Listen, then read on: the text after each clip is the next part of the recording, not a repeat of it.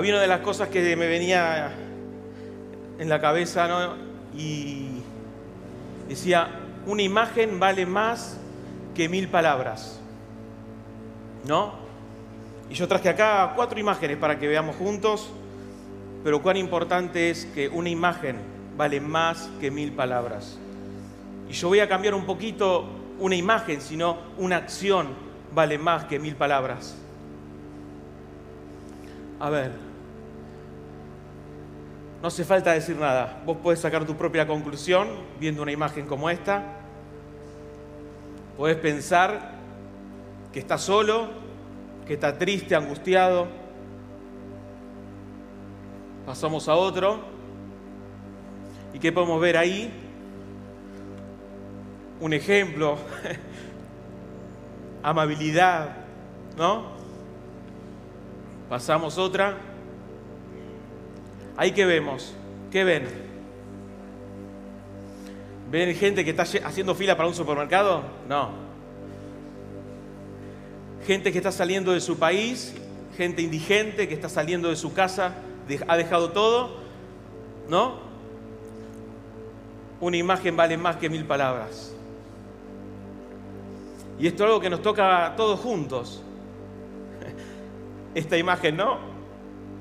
Esta imagen que estamos todos conectados con el celular, con la tecnología y no vemos al que está al lado.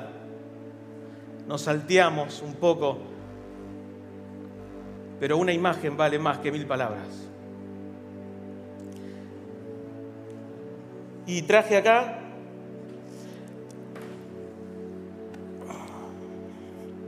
una toalla, un recipiente y una vasija. Y si yo te pregunto a vos viendo esta imagen, ¿qué se te viene a la cabeza con respecto a la Biblia? ¿Cuál? Bien, Jesús lavando los pies en sus discípulos, ¿no? Una imagen, una acción vale más que mil palabras. Y para eso me gustaría poder compartir con vos en Juan 13,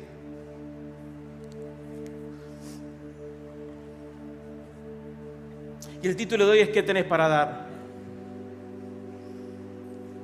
¿Qué tenemos como iglesia para dar?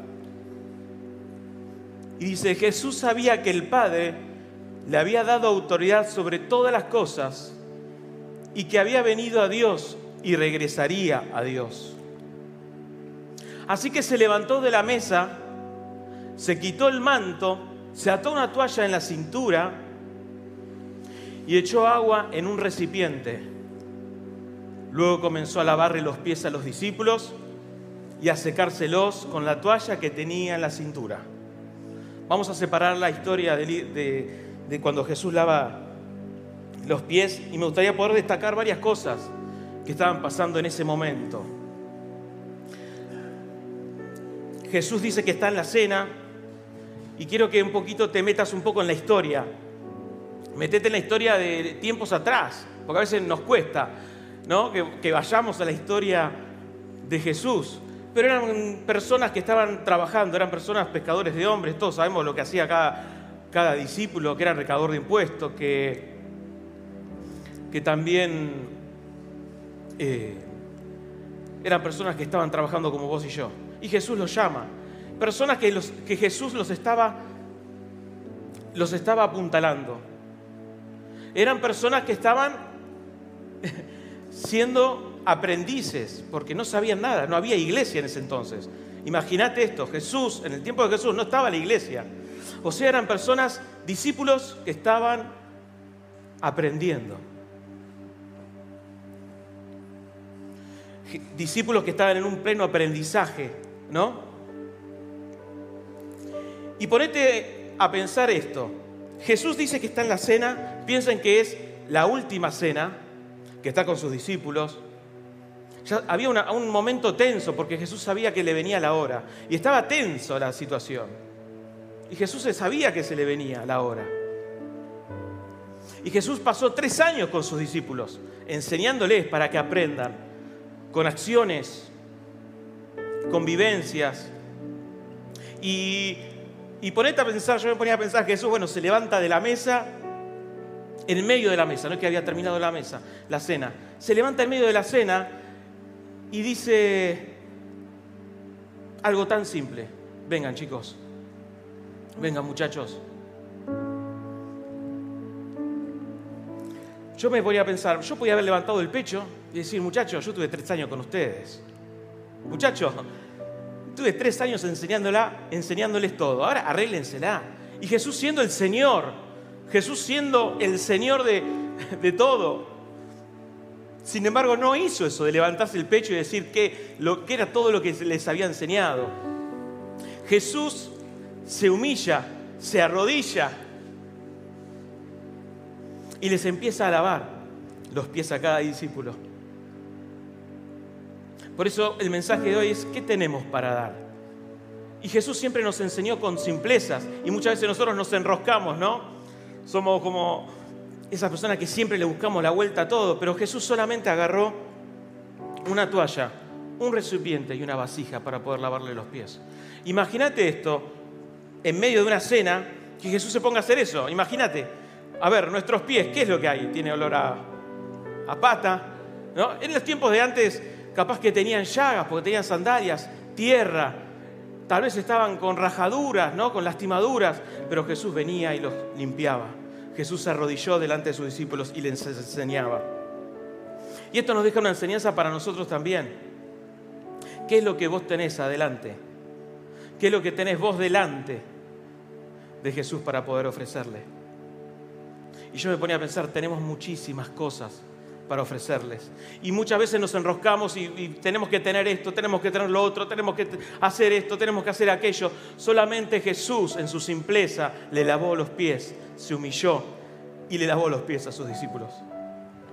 ¿Quiere decir que nosotros tenemos que ahora salir y lavarle los pies a otros? No, porque a veces tratamos de ser repetitivos, ¿no? Pensamos que una fórmula va a dar resultado con otra cosa, pero sabes una cosa, Dios nos hizo originales a cada uno de nosotros. Dios nos dio un ADN diferente a cada uno de nosotros. O sea, Dios te dio algo para que vos puedas hacer. ¿Y saben una de las cosas que me llamó la atención de, de estos tres versículos que leímos recién? Que Jesús mostró humildad, Jesús mostró amor y Jesús mostró servicio. Jesús mostró humildad, Jesús mostró amor y Jesús mostró servicio. Digo, ¿cómo me cuesta a veces a mí? ¿No? ¿Cómo me cuesta a mí demostrar a veces humildad o amar a las personas o amar a la persona que tengo al lado? ¿Cómo me cuesta? Pero Jesús en este acto de humillación en medio de una cena le lava los pies, se arrodilla y los atiende. Esto quiere decir que nosotros tenemos que hacer lo mismo. Pero qué difícil que es.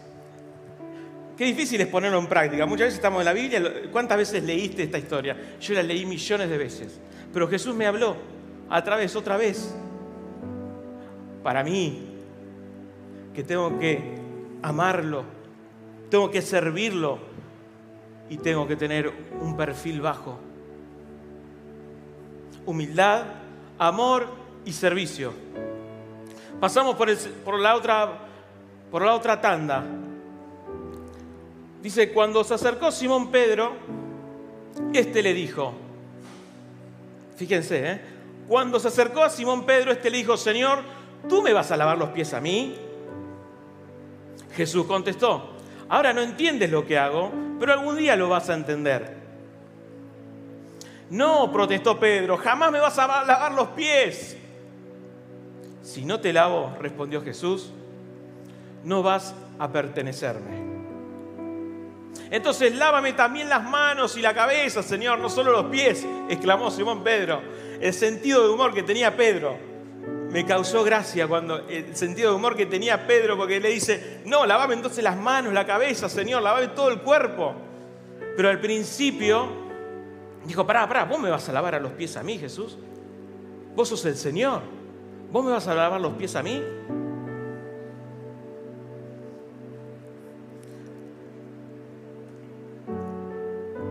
Acción y reacción. Una acción que, que causó una reacción en Pedro. Y sabes una cosa, muchas veces yo me siento identificado con Pedro. No sé a vos qué te pasa. Pero ¿se acuerdan cuando Pedro le dice, yo no te voy a jamás negar, no, no te voy a negar nunca? Y Jesús le dice, cuando cante el gallo tres veces me vas a negar. Pedro era explosivo, era sanguíneo, ¿no? Y muchas veces nosotros somos, podemos verlo de dos formas, o criticar a Pedro, pero Pedro, cállate la boca, qué cabezón que sos. Qué cabezón que sos, Pedro. Ya está, no hables más.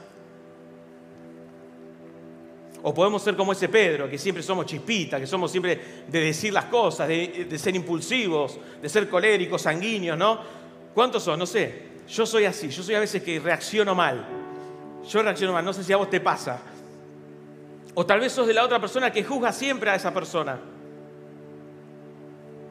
Pero fíjense que Jesús, yo pienso que arrodillado ahí los pies le dice, Pedro, le dice, Pedro, no vas a poder pertenecerme, no vas a poder estar conmigo.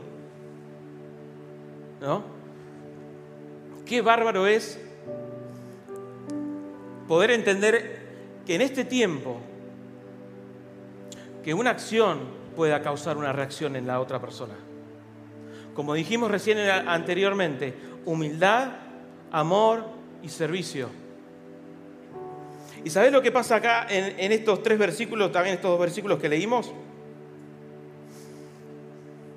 Humildad, amor y paciencia. Nos falta paciencia para con el hermano que tenemos al lado. Nos falta paciencia para la esposa que tengo a mi, a, a mi costado. Le tengo nos falta paciencia para cuidar e instruir a nuestros hijos. Me falta paciencia cuando no llego a fin de mes y me desespero, me desespero. Nos falta paciencia. Ya habían pasado tres años de estar todos juntos y Pedro seguía ahí. Seguía, ¿no? Pero fíjense el clic automático que le hace a Pedro instantáneamente. Entonces lavame las manos, los pies. Qué bueno es cuando podemos ver el error, cuando nos podemos equivocar, pero automáticamente darnos cuenta y que nos haga ese clic en nuestro espíritu. Yo no sé hoy si te va a hacer un clic o no en toda tu vida, en todo tu entorno, en toda tu manera de ser. Que cuando nos equivocamos, listo, me equivoqué, pero estoy ahí. Estoy ahí dispuesto a pedir perdón, estoy dispuesto ahí a abrir los brazos, estoy dispuesto ahí a poder hablar en el momento que tengo que hablar, pero qué lindo es poder entender que en este tiempo vos y yo podamos ser humildes, podamos amar y que podamos tener paciencia con la persona que nos tocó al lado. Con las personas que nos toca disipular, con las personas que nos toca acompañar, con las personas que nos toca nuestra familia, tener paciencia, tener amor y tener humildad. Muchas veces nos falta eso. Muchas veces no tenemos paciencia y a veces arrollamos, a veces lastimamos, a veces herimos. Pero cuando el Espíritu Santo está en nuestra vida, ese clic cambia automáticamente. Ese clic dice algo acá, no, algo hice mal, algo hice mal, te pido perdón. Humildad, amor y paciencia humildad, amor y servicio y servir a los demás. Seguimos. Juan 13, 10 y 11. Jesús, una persona que se ha bañado bien, no necesita lavarse más que los pies para estar completamente limpia. Y ustedes, discípulos, están limpios, aunque no todos.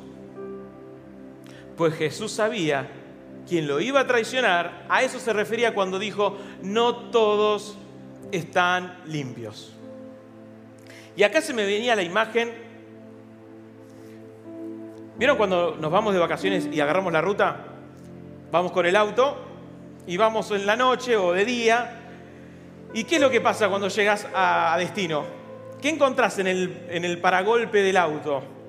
Todos bichos, ¿no? Todos bichos. ¿Cuántos bichos puede haber en, de acá a 350 kilómetros, 450 kilómetros, lo que hagas? Puede haber millones y millones y millones de bichos. ¿Está bien? Pero vos habrás agarrado cuánto? Unos miles bichos nada más, miles. Mil bichos, ponele. ¿Cuántos bichos habrás agarrado en la ruta? Y cuando Jesús le dice esto a los discípulos, que ya están limpios, le está diciendo que ya estaban limpios. Pero que muchas veces sí es necesario limpiar, porque a veces eh, el polvo, la tierra, se te juntan cosas. En el transitar, en el caminar diario que vos tenés todos los tiempos, hay cosas que sí se te ponen en los pies, que se te pegan, que te molestan, que te inquietan. Y era necesario diariamente que te limpies, ¿no? Era importante limpiarse. Esto quiere decir que que somos que nos vamos a ir al infierno, que somos pecadores, porque a veces hay cosas que reaccionamos mal, porque hay cosas que a veces se nos pegan. No. Pero significa sí que tenemos que estar todo el tiempo en continuo lavamiento con Jesús. Que sí muchas veces cuando vamos a estar sirviendo al Señor, se nos van a pegar un par de cosas. Pero Señor, acá estoy para otra vez rendirme a vos. Señor, hoy estoy otra vez acá, que me limpies otra vez los pies. Porque Jesús le dice que estaban limpios, pero no todos estaban limpios. Y me, encanta esta situación y este momento y esta etapa. ¿Saben una cosa? Estaba Judas, que ya estaba su corazón perdido. Y no hizo Jesús, lo agarró, lo señaló, lo puso un costado, lo apartó, le dijo, vos ya estás condenado. Jesús le lavó los pies también a Judas. ¿Cuántas veces nosotros que la persona que tenemos al lado la matamos, la juzgamos, la seleccionamos, la marcamos con el dedo? Con ese no me junto más. Mirá lo que hizo. Jesús en su amor lavó también los pies de Judas. Cuando él dice en ese versículo, no todos están limpios. Ahora, vos y yo, ¿qué parte tenemos en este asunto? Yo me ponía a pensar, Jesús, ¿qué es lo que me querés decir? Que muchas veces me equivoqué y juzgué mal a una persona. Y que yo, ¿cómo voy a poder hacer de lavarle los pies a esa persona si nunca se los pude hacer? Nunca tuve un, un hombro para prestarle, un oído para escucharlo. Cosas simples que Jesús nos enseña a través de una imagen, de una acción. ¿Qué tienes para dar? ¿Qué tenemos para dar como iglesia? Muchísimo.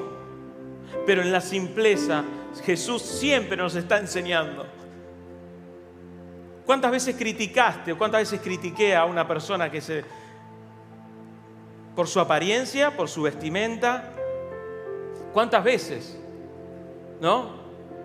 Y yo le decía al Señor, Señor, perdoname, porque yo me creía más que otros me creía más que el otro, que no, que tal vez no conocía a Jesús. Y digo, Señor, perdoname porque no tuve una buena mirada.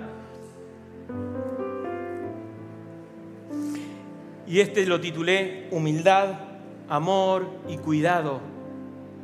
Vos tenés que tener cuidado con las personas que tenés a tu alrededor. Tenés que tener cuidado con las personas que están trabajando con vos en tu área de laburo. La forma que hablas, la forma que te dirigís, cómo hoy estamos haciendo en nuestro entorno, cómo nos estamos manejando. Jesús lavó los pies de Judas también.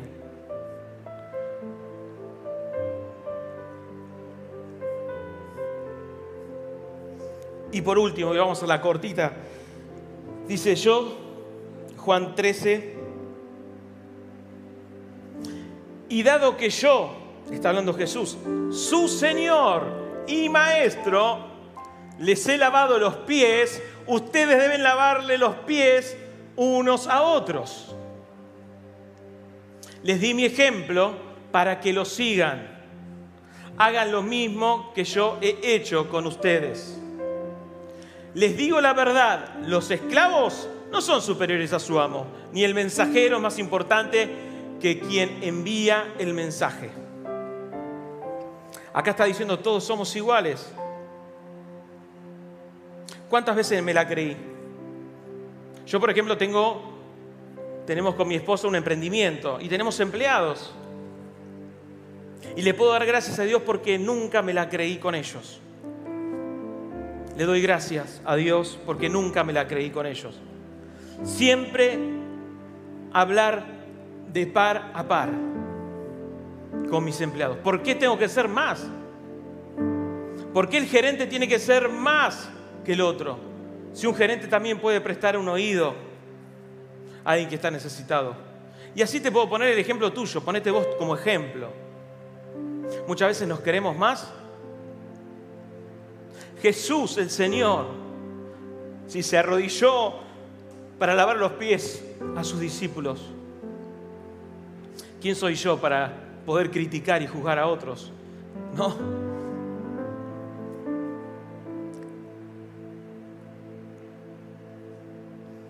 Les di mi ejemplo, hagan lo mismo con ustedes. ¿Vivimos en la Argentina? Sí. ¿Somos de Capital Federal? Sí. Otros pueden ser de otro país, sí, pero vivimos acá. Pero ¿saben una cosa? Que todas estas cosas que, estamos compartiendo hoy no las podemos hacer en este mundo terrenal. Porque nuestra vida no es de este mundo, sino, sino dice Jesús, que el reino de los cielos venga a nosotros. ¿Qué es lo que hoy sale de tu boca y qué es lo que sale de mi boca en este tiempo de 2021? Es tiempo de que empecemos a declarar y es tiempo de empezar a creerle a Dios. Es tiempo de empezar a confiar en el Señor y a empezar a entender que el Señor tiene cosas importantísimas para la sociedad. Vos y yo tenemos un montón de problemas, pero con Jesús lo podemos superar. Pero si ese Jesús queda solamente acá y no se lo compartís a otros, si ese Jesús está acá y solamente pasás desapercibido en cada lugar donde te manejás, Digo, cuán difícil es poder decir, Jesús, tú eres mi Señor. Cuán difícil es poder decir eso. Nosotros nos hacemos dueños de nuestras propias ¿no? decisiones, de nuestras propias... Nosotros nos hacemos dueños de nuestras propias decisiones. Puse ahí, anoté. Y muchas veces me pasa a mí, que muchas veces me hago dueño. Me hago dueño de mis cosas y voy terminando y dice acá, Señor o Adonai. ¿No? Ese es el significado que hoy le vamos a dar al Señor. Señor o Adonai. ¿Y sabes lo que significa cuando nosotros le estamos diciendo a Jesús, Señor? Le estás diciendo que hay alguna autoridad mayor que vos. Le estás diciendo que alguien tiene dominio sobre tu vida. Cuando vos le estás diciendo Señor, es porque estás reconociendo que hay una autoridad superior a vos. No es el Señor que le digo, el Señor de la esquina. Señor, buen día. No. Señor Adonai significa algo importante. Señor o Adonai, alguien que tiene dominio. ¿Quién es el que está dominando hoy tu vida? Contame. ¿Quién es el que hoy está dominando nuestras vidas? ¿Es realmente el Señor? ¿Es realmente el Señor el que tiene dominio de nuestra vida? Y, este, y esto lo titulé Humildad, Amor y Señorío. Necesitamos reconocer al Señor realmente como dominante de nuestra vida. Como decirle, Señor, yo acá estoy. Yo me rindo ante todo lo que tengo. Tal vez puedas tener un buen sueldo económico, tal vez estés 10 puntos. Pero sin embargo, sí seguimos necesitando que el Señor sea el que nos gobierne, que el Señor sea nuestro Adonai. Quiero invitar a los chicos que pasen. ¿Ya están? Están acá. Están acá.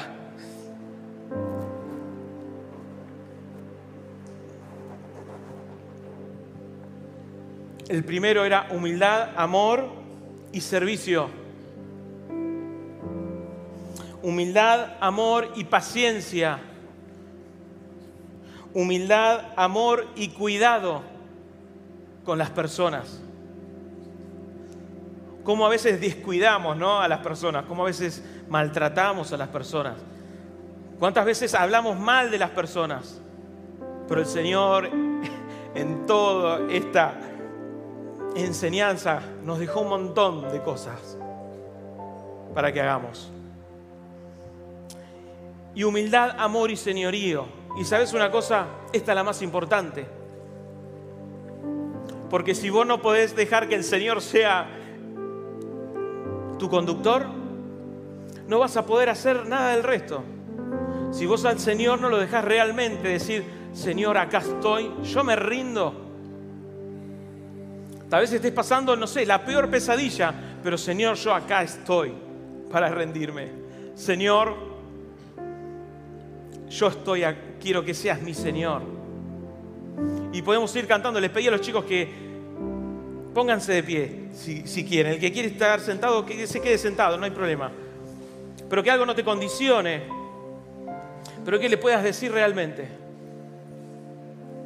Así como Jesús le lavó los pies a sus discípulos, ¿qué es lo que hoy vos tenés para darle a las personas que están alrededor tuyo? ¿Qué es lo que tenés para darle? Qué lindo que hoy el Espíritu Santo te empiece a movilizar y que el Espíritu Santo te empiece a decir, tal vez que te gusta ir a visitar a personas adultas. Tal vez que te gusta, prestar la oreja para escuchar a otros. Tal vez te guste abrazar. Tal vez no te salga una palabra, pero te gusta abrazar. ¿Sabes que leía y me dolía mucho? Me dolía muchísimo porque escuché una estadística una estadística que los adolescentes y jóvenes de Argentina, el 80% de ellos están depresivos y ansiosos. Me partía el alma. Y no voy a descartar el resto, ¿eh? Adolescentes y jóvenes el 80%, o sea, el 80% del país. O sea, acá adentro tal vez haya personas ansiosas y depresivas. ¿Por qué no? Si nosotros no estamos exentos de nada. ¿Tenemos trabajo por hacer? ¿Tenemos cosas para dar? Oh, yo me ponía a pensar, sí, tenés cosas para dar. Tenés un montón de cosas para dar. ¿Cuántas personas adultas estarán también ansiosas o depresivas también, no? Pero no es por tocar solamente la depresión, pero me dolió cuando escuché esa noticia. Me dolió muchísimo. Y nosotros como iglesia global, no solamente de acá, como iglesia global, global tiene que haber un despertar. Tal vez estamos cruzados de brazos en nuestra casa mirando horas y horas Netflix.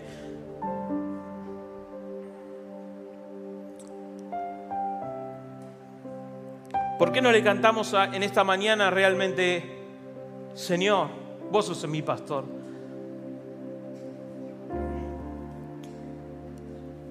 A ver si está. Eh, lo voy a leer, ¿no? Salmos 23, 1 y 4, todos lo conocen. Ahí está, gracias. Jehová es mi pastor, nada me faltará. En lugares de delicados pastos me hará descansar. Junto a aguas de reposo me pastoreará. Confortará mi alma, me guiará por senda de justicia, por amor de su nombre. Aunque ande en valle de sombra de muerte, no temeré mal alguno, porque tú estarás conmigo tu bar y tu callado me infundirán aliento.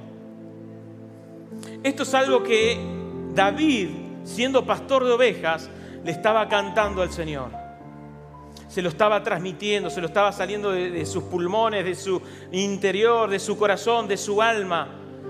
Él estaba saliendo, vos sos el verdadero pastor. Y aunque ande en valle de sombra de muerte, presta atención, valles de sombra y de muerte. Yo me pongo a pensar, si pongo la mano acá, la sombra la tengo a un metro. Tu sombra a un metro.